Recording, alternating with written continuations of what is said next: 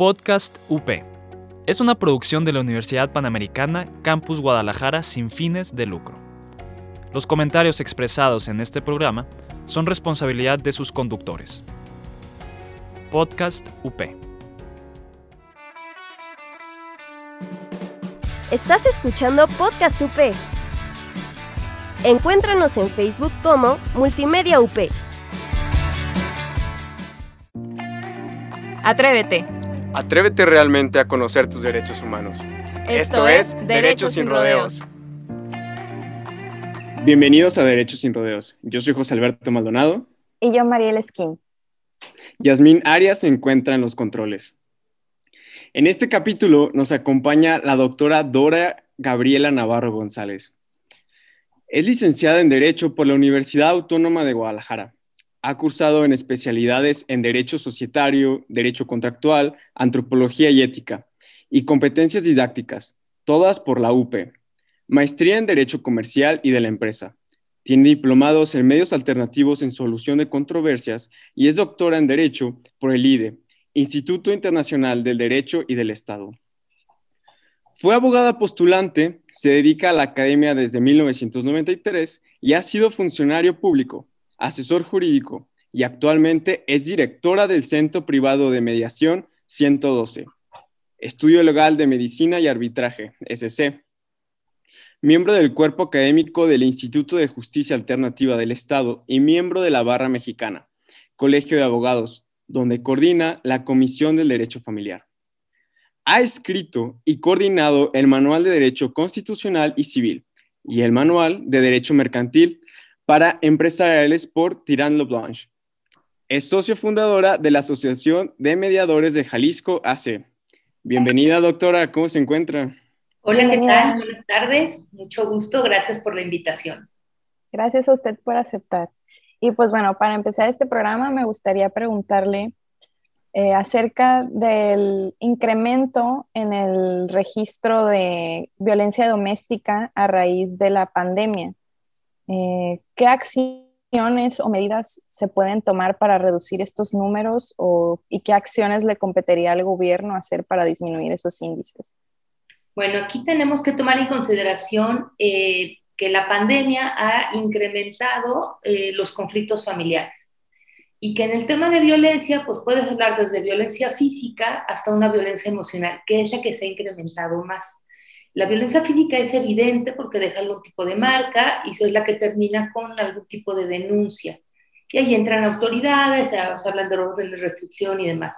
Eh, la que nos lleva más en el tema, por ejemplo, aquí de la oficina, en el centro de mediación, es la violencia psicológica, la violencia emocional, que crea conflictos en el seno familiar y que terminan en separaciones, ya sea en divorcios, aunque ahorita con la parálisis que ha habido en tribunales, eh, nos hemos encontrado con acuerdos de custodia, convivencia y alimentos para separaciones de concubinos y también estos acuerdos para matrimonios que si bien no pueden acceder o van a acceder al divorcio en un futuro, por lo pronto quieren dejar a salvo y organizada su vida en la separación para ese acuerdo posteriormente eh, llevarlo y eh, ratificarlo en presencia judicial eh, en el divorcio por mutuo consentimiento. Pero sí ha habido un, un incremento más o menos del 60% wow. en, en, el índice y te hablo de todos los estratos socioculturales y de rangos de edad. O sea que han llegado parejas muy jovencitas con bebés de meses y han llegado parejas con 30 años de casados y 5 hijos, ya universitarios algunos, eh, con la misma problemática. la convivencia diaria se ha vuelto muy complicada. Sí, ha incrementado mucho el estrés también. Yo me imagino que debe ser por eso y se hace más compleja la convivencia. Sí, entre hermanos es complicado. Si es que el encierro, la gente tenía muy eh, hechas sus roles, sus actividades fuera de, eh, y unas vidas que podían haber estado paralelas respecto a sus actividades y a lo mejor convivían en la noche un ratito. Por el momento en que tú unificas vidas que eran paralelas, es decir, corrían de manera independiente y las juntas e intentas cruzarlas, pues hay unas que hacen cortocircuito y es lo que ha sucedido. Eh, y ha habido violencia, no, o sea, no, estamos muy acostumbrados a pensar en violencia e inmediatamente le ves cara de malo al hombre. Aquí me ha llegado violencia de todo, ¿eh?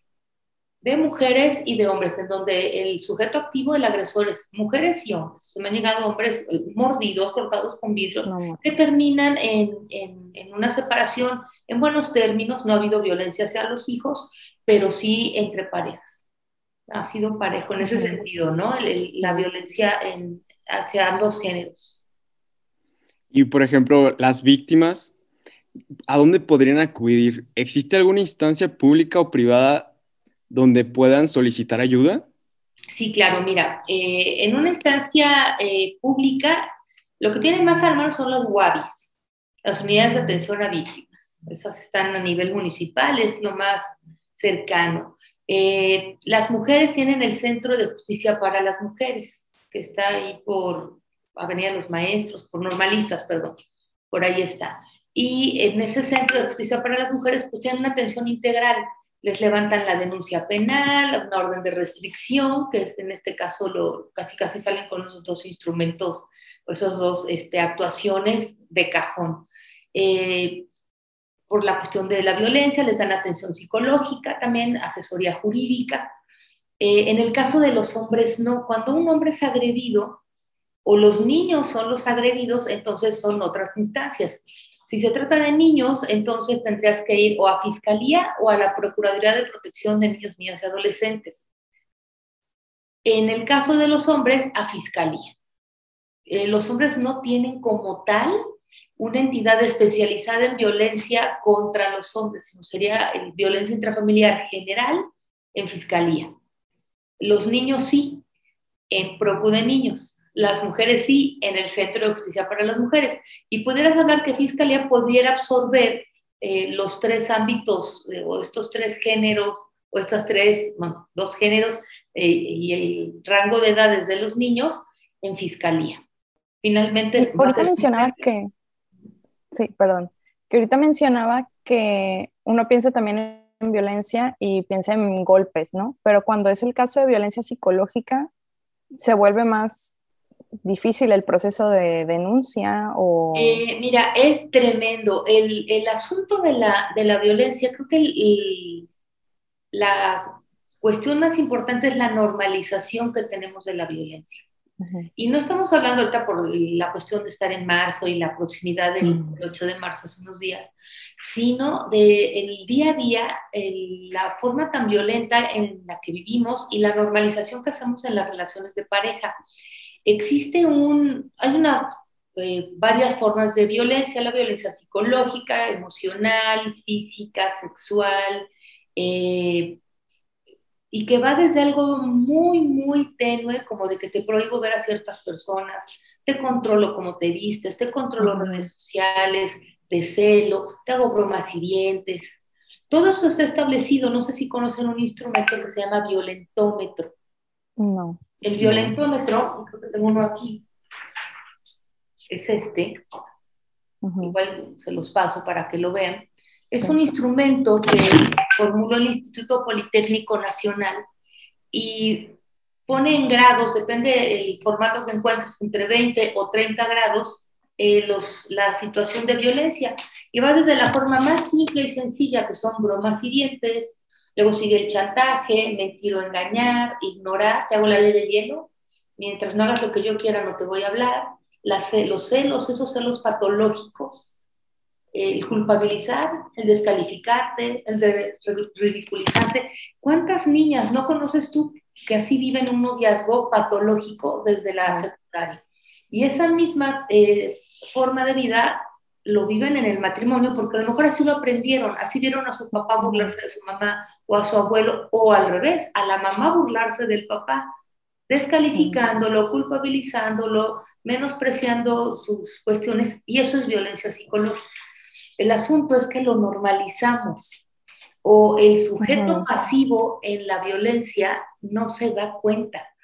De ahí la riqueza de este tipo de instrumentos eh, yo soy una enamorada del violentómetro, cada vez que veo pláticas, los reparto, los hago eh, del conocimiento público y de veras las mujeres, no importa el rango de edad, que lo ven, se oye como que en los 20 de darse cuenta de yo vivo eso, o también muy importante, yo hago eso. porque es muy común que el generador de violencia no se dé cuenta que lo está haciendo porque lo aprendió desde la cuna. Y se le hace normal burlarse, reírse, despreciar o las series de cosas que se están normalizando. Entonces creo que aquí el primer elemento es identificar que la violencia no es normal e identificar cuáles son los grados desde el más sencillito grado de violencia, aquí obviamente el, grado más alto es el homicidio, previo la mutilación, la violación, va incrementándose.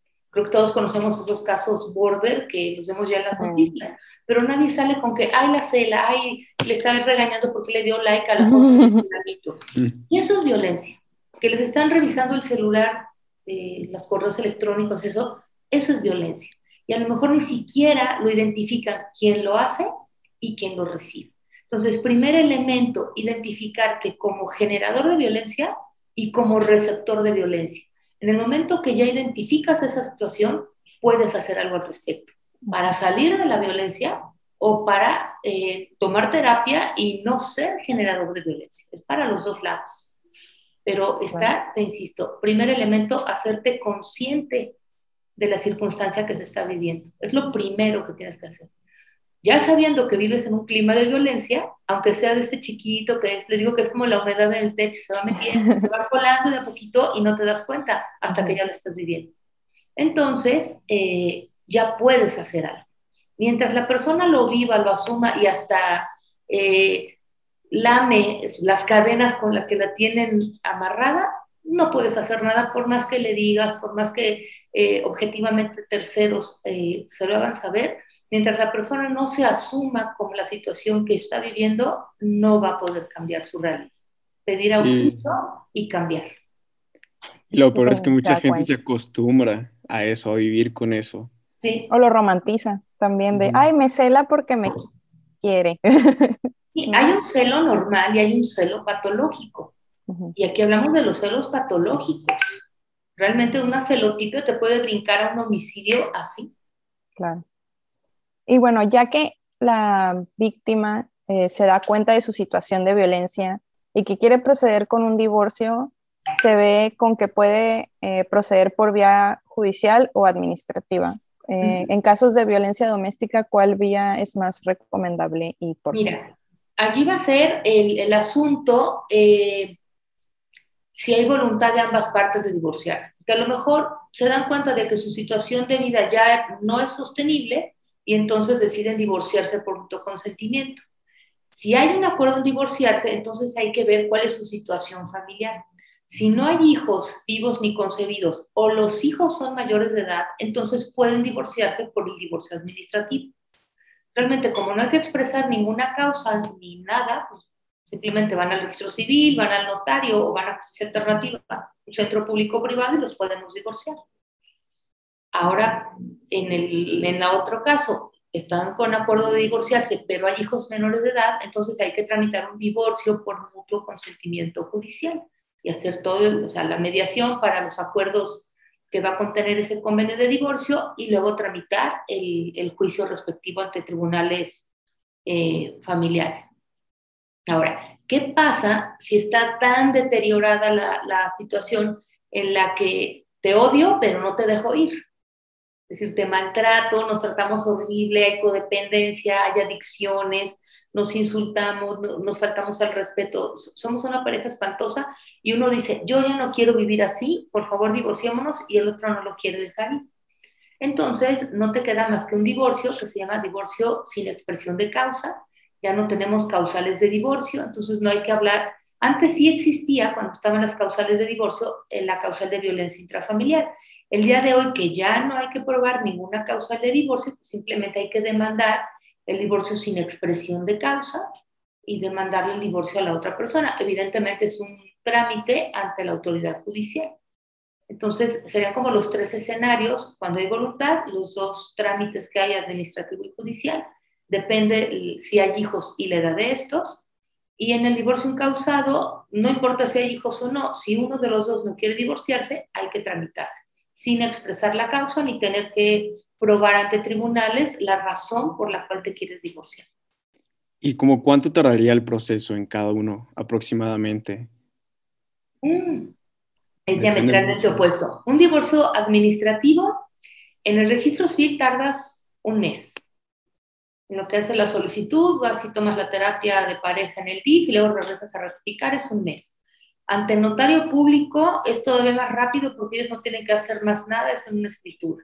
Si, los si lo haces ante justicia alternativa, pues en una sola firmas todo, tienes la, plática eh, con el psicólogo, lo que tarda el hija en darte los oficios, más o menos dos meses, que es lo que tarda el hija en darte oficios, mes y medio, que es lo que tarda el hija en darte oficios. Es el divorcio administrativo. El divorcio por mutuo consentimiento, pues va a depender ahorita en, época de pandemia cuánto esté tardando el juzgado, pero pues tú calcula más o menos cuatro meses que era lo que tardaban. Ahorita ya hay una iniciativa de ley en donde nos dan la facultad a los centros de mediación para tramitar divorcios por mutuo consentimiento habiendo hijos menores de edad. Finalmente, tramitamos divorcio administrativo y tramitamos acuerdos de custodia, convivencia y alimentos, y lo sumas, pues es un divorcio de, de, los de mutuo consentimiento judicial, ¿no? O sea, en cuanto a requisitos y demás todavía no es una, una, ley, es apenas una iniciativa, pero eso obviamente va a reducir a que te gusta. Lo, lo que haces es la mediación y llegan los acuerdos, en lo que haces el convenio y te lo sanciona, mes y medio, no creo que tardes más.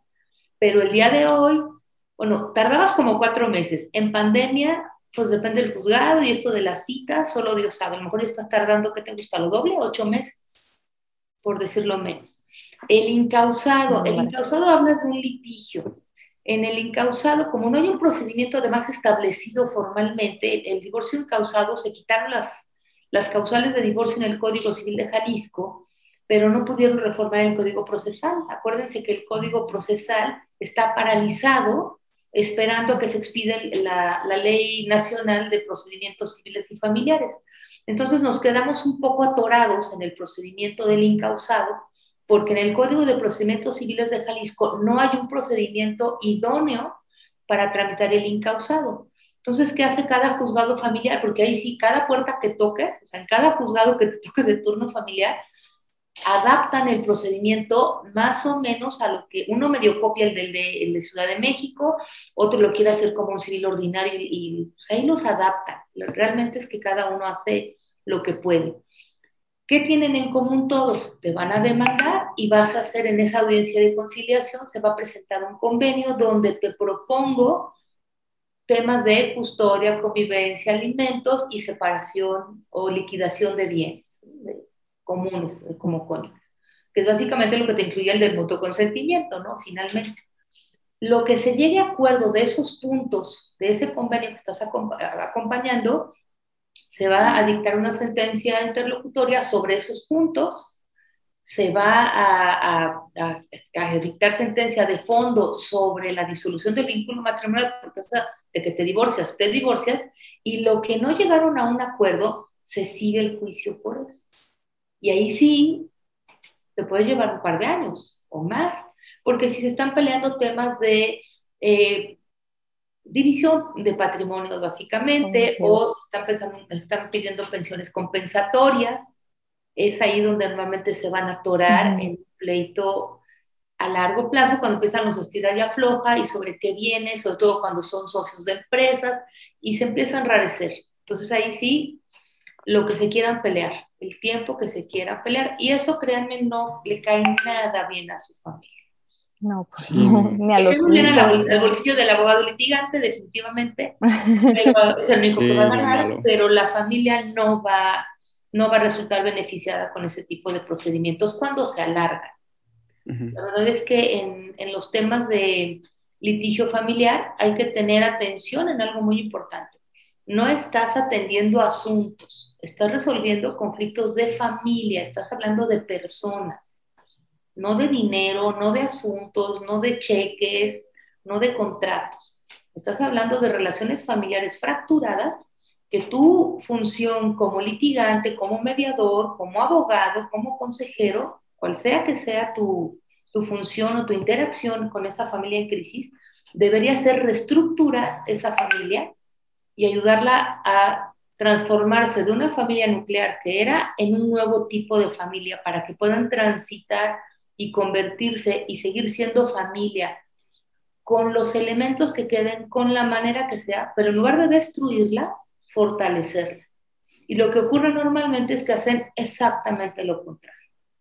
¡Wow! ¡Qué fuerte! Esa es la realidad, es lo que pasa. Por eso dejé litigio. Siempre busqué mediar en, cuando litigaba. Cuando encontré la cuestión de la mediación, bueno, aquí encontré exactamente lo que siempre me gustó hacer. Pues vamos a ir a un corte y ahorita regresamos. Muy bien. Análisis de tendencias, intercambio de valiosas ideas y experiencias de éxito. Insiders. Un diálogo sobre áreas críticas en los negocios, gestión empresarial y administración pública. Conduce Rafael Santana Villegas.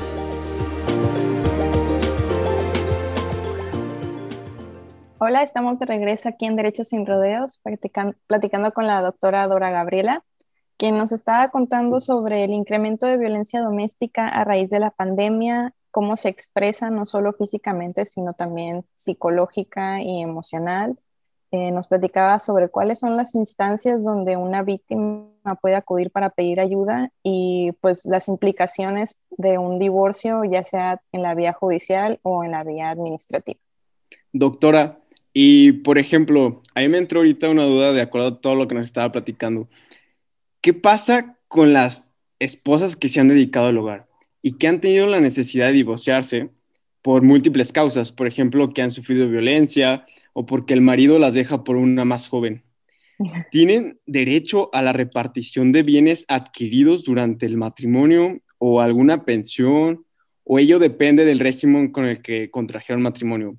¿O más bien existe alguna protección legal que les garantice su subsistencia para efecto de recibir alimentos, por ejemplo, comida, casa, vestido, todo lo que es necesario para, una para vivir básicamente bien. Mira, aquí hay que diferenciar los derechos que tienen establecidos por el Código Civil y los derechos que tienen establecidos por jurisprudencia. Entonces aquí hay que eh, incluir un punto. Eh, a la hora del divorcio, eh, te pudiste haber casado por tres regímenes, separación de bienes, sociedad legal o sociedad conyugal. Si te casaste por sociedad conyugal o sociedad legal, en automático, a la hora de, liquidar esa sociedad legal, pues el 50% de gananciales van a ser tuyos. Es decir, todo lo que se haya adquirido durante la vigencia del matrimonio, excepto donaciones, herencias y sorteos, incluyen a ese régimen societario y se divide a mitades. Eh, si te casaste por separación de bienes, eh, ese régimen eh, implica que cada quien es dueño de lo propio, de lo que haya adquirido antes, durante y después del matrimonio. ¿no? Cada quien es dueño de lo propio durante la vigencia del matrimonio. Pero al momento del divorcio eh, opera lo que se llama una compensación. Una compensación que va a recibir quién? El cónyuge que no adquirió bienes propios porque se dedicó al hogar y al cuidado de los hijos, o trabajando, eh, eh, destinó su riqueza al sostenimiento del hogar y no adquirió bienes propios, porque a lo mejor yo sí trabajé, pero todos se a comprar súper, pagar colegiaturas, gasolina, o sea, ropa, todo. No adquirió un inmueble, pero mi esposo sí adquirió un inmueble. Sí, o sea, sí trabajé, pero a la hora de divorciar resulta que él tiene una casa o varias casas y yo no tengo nada. Yo tengo muchos comprobantes de domicilio y tickets todo lo que gaste mi dinero, pero no tengo un inmueble. Entonces, eh, ya el Código Civil de Jalisco sí eh, toma en consideración en esta reforma más o menos reciente que hubo de esta compensación de, antes decía el 40%, ya se acaba de modificar, ya es del 50%, es decir, de que los bienes eh, patrimonialmente hablando que se hayan adquirido durante el matrimonio, no importa que estés casado con separación de bienes, sería mitad y mitad, siempre y cuando ocurra esta condición. Si ambos tienen bienes que adquirieron durante el matrimonio, entonces no aplica esta compensación de bienes. Es decir, si te casaste con separación de bienes y él tiene dos casas y ella tiene casas, están en un equilibrio patrimonial y entonces esta compensación no operaría. Esta es una compensación que se da para eh, eliminar ese desequilibrio patrimonial en el que queda uno de los cónyuges al momento del divorcio. Ahora, otro punto que tú hablaste es, eh, tú hablabas de pensión alimenticia. La pensión alimenticia en el divorcio va dirigida exclusivamente a los hijos. Eh, el Código Civil es muy claro, en los, divorcios por mutuo no hay derecho a alimentos como tal. Lo que puedes demandar, y eso no te lo da el Código Civil, es un derecho que emana de tesis jurisprudenciales, es una pensión compensatoria. Esta pensión compensatoria está dada para mujeres u hombres, porque aquí es parejo, acuérdense, estamos muy ligados a que la pensión siempre es para la mujer y para la mujer, pero también la pueden recibir los hombres que tengan o estén en la misma situación de necesidad. Estamos hablando de un estado de necesidad en el cual eh, durante el matrimonio no generó riqueza, no trabajó, no se pudo preparar y al momento de la separación pues resulta que te quedaste sin nada y a lo mejor eh, ni siquiera hubo bienes o los bienes son muy poquitos. A lo mejor tenían una casa y se quedaron como, como copropietarios en lugar de gananciales en sociedad legal, ahora son copropietarios de una casa que vale dos millones, resulta que eres copropietario de un millón de pesos en una casa. Eso no te va a dar para vivir el resto de tu vida. Sobre todo si estuviste casada, no sé, 20, 25 años, no hay manera que eso te dé para vivir.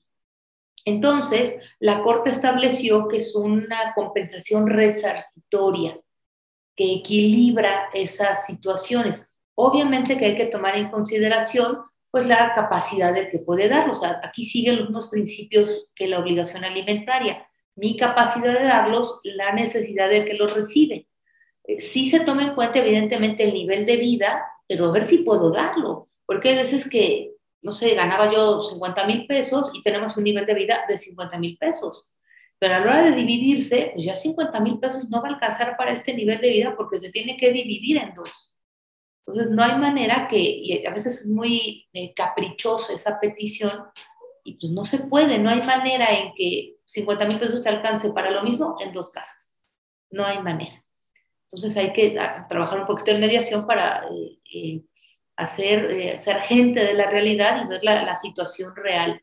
Entonces, pero ojo, este derecho que te estoy hablando de pensión compensatoria la debes demandar. Si no hay un acuerdo entre las partes, es decir, porque hay divorcios muy sanos en el que el cónyuge reconoce la situación de vulnerabilidad económica en la que queda el, el otro consorcio y se te va a dar una, una, una compensación, una renta vitalicia, una cantidad de tal cantidad durante tantos años, o mientras pones tu negocio, o mientras echas a andar tal cosa, o mientras consigues un trabajo digno y bien remunerado. O sea, estamos hablando de una situación de subsidiariedad. Eh, y hay quien por mutuo acuerdo, desde hace muchos años sucede que lo acuerdas en los, en los convenios de divorcio. Eh, la situación es que hoy es un derecho que puedes exigir judicialmente. Es decir, si yo le digo a mi esposo, oye, estuvimos casados 25 años, yo me dediqué a los niños, aquí a la casa, nos estamos divorciando y ¿qué voy a hacer en un futuro? ¿De qué me voy a mantener? ¿De qué voy a salir adelante? Tú tienes los medios, yo tengo derecho a que me sigas dando una pensión compensatoria. Él me dice, no, yo tengo la acción y los derechos basados en estos criterios de la Corte para podérselos exigir. Antes era de buena voluntad, hoy tenemos un derecho que, insisto, no establecido en el Código Civil, sino en criterios jurisprudenciales, pero perfectamente exigibles. Lo malo es que si no es por mutuo acuerdo, siempre va a tener que ser vía litigio, eso sí. Y cuando, o sea, estamos hablando de matrimonio, pero cuando es un concubinato, eh, eh, ¿habrá menos beneficios Mira, yo siempre he dicho que el unirte en pareja es un negocio. Es la inversión más importante que vas a hacer de tu vida porque estás metiendo tu patrimonio, tu vida, tus sentimientos, tu vida entera. Y no sé tú, pero yo cuando meto mi dinero al banco pregunto qué tasa de interés y tiene que ser atractiva para que yo deje ahí mis cinco pesos que voy a ahorrar. Ahora, si se trata de mi vida, pues tiene que ser importante. O sea, hay que casarse. El primer requisito para casarte o unirte en pareja es estar extremadamente enamorado. Si no está ese requisito, no le entres a lo demás. Pero segundo, hay que casarse con la cabeza. Y eso implica el régimen patrimonial o unirse eh, con la cabeza. Por eso, el concubinato es el peor negocio que puedes hacer para unirte en pareja. ¿Por qué? Porque no te va a dar seguridad jurídica. Nos casamos porque el cerebrito nos dice que hay que dar seguridad jurídica a esa unión afectiva. Si no, nada más te unirías y tan tan. Pero ¿por qué nos casamos? Pues porque nos interesa que haya un régimen común patrimonial, que nuestros hijos tengan una situación de filiación inmediata, que si mi marido se muere, y yo estoy embarazada, el niño se presuma hijo de mi marido y lo puede registrar como hijo del esposo, aunque él esté muerto. ¿Qué pasa si es una concubina? El tema de prueba, el probar el concubinato, que es una situación de hecho, si nadie se opone, pues no tienes mayor problema. Pero si alguien se opone, vas a tener un grave problema para probar el concubinato. El hecho de haber tenido hijos no te da una prueba plena para, para probar el concubinato. Si se falleció el concubino y deja a la mujer embarazada, ya te veo para registrar ese bebé.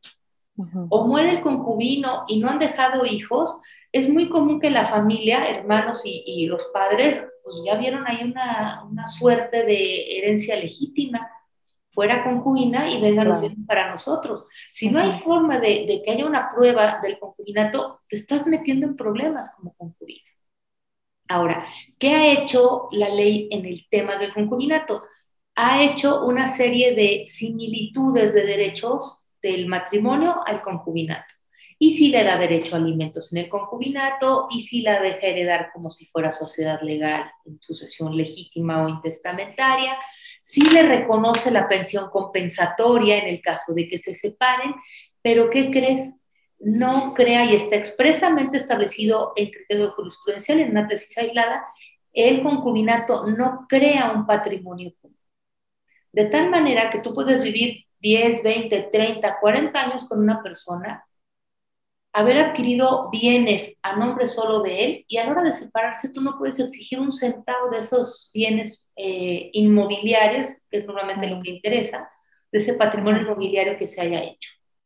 Y es tristísimo cuando llegan a verte eh, y dicen, ojalá pudiera volver el tiempo atrás, yo que estaba tan enamorada y tan hipiosa pensando que lo que me era el amor, o sea, te hablo de personas de mi edad, que el día de hoy se dan de topes porque no tuvieron hijos, eh, la pareja adquirió bienes, el acuerdo era yo pago la hipoteca porque tengo buen historial crediticio y tú pagas el mismo ingreso, lo pagas en servicios, los viajes.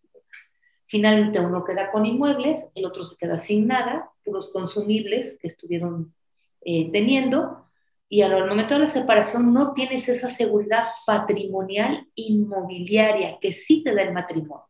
Entonces, para mí, eh, hay una serie de aspectos, pero básicamente ese y el aspecto filiatorio de los hijos y el tema de la prueba en el caso de la sucesión, se me hace que el concubinato es el peor negocio que puedes hacer para vivir en pareja.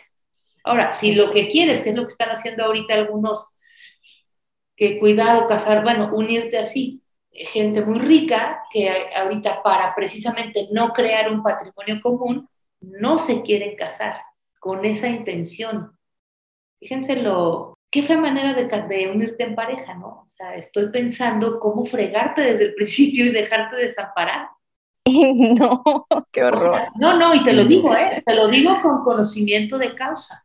Cuando hay asesorías familiares, porque hay, hay novios muy, muy puntuales que antes de casarse piden una asesoría jurídica de a qué le tiran, lo patrimonial para decidir eh, bien informados, y resulta que unos deciden, dicen, no, pues que yo tengo tal patrimonio, ¿qué? Y mi familia no quiere participarle en nada a ella, entonces, pues nomás nos vamos a juntar a vivir juntos en concubinato. Y así salvo el patrimonio inmobiliario.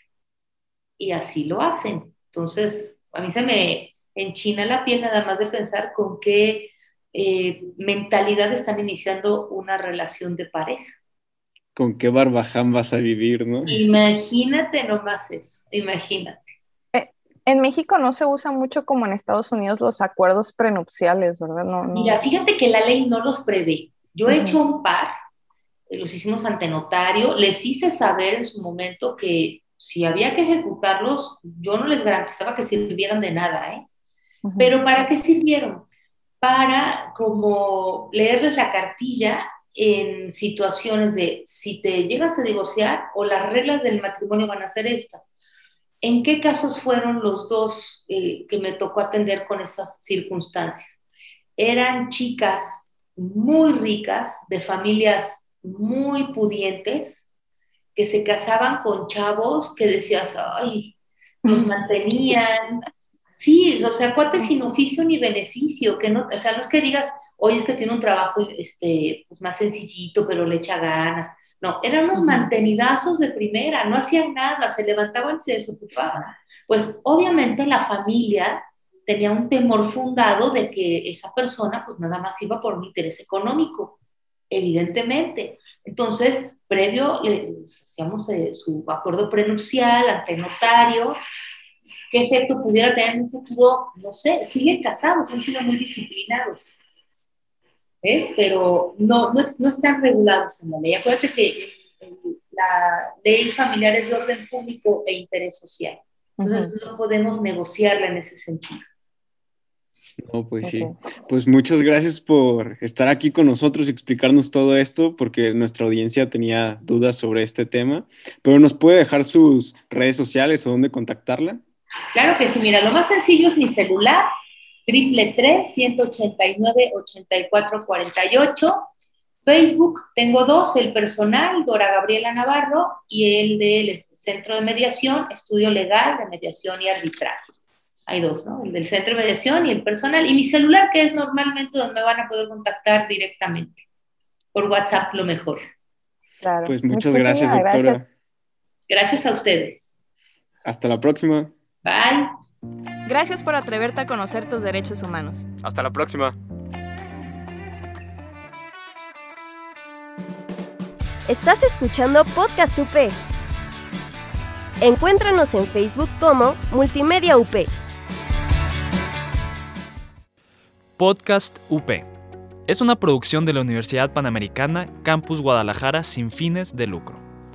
Los comentarios expresados en este programa son responsabilidad de sus conductores.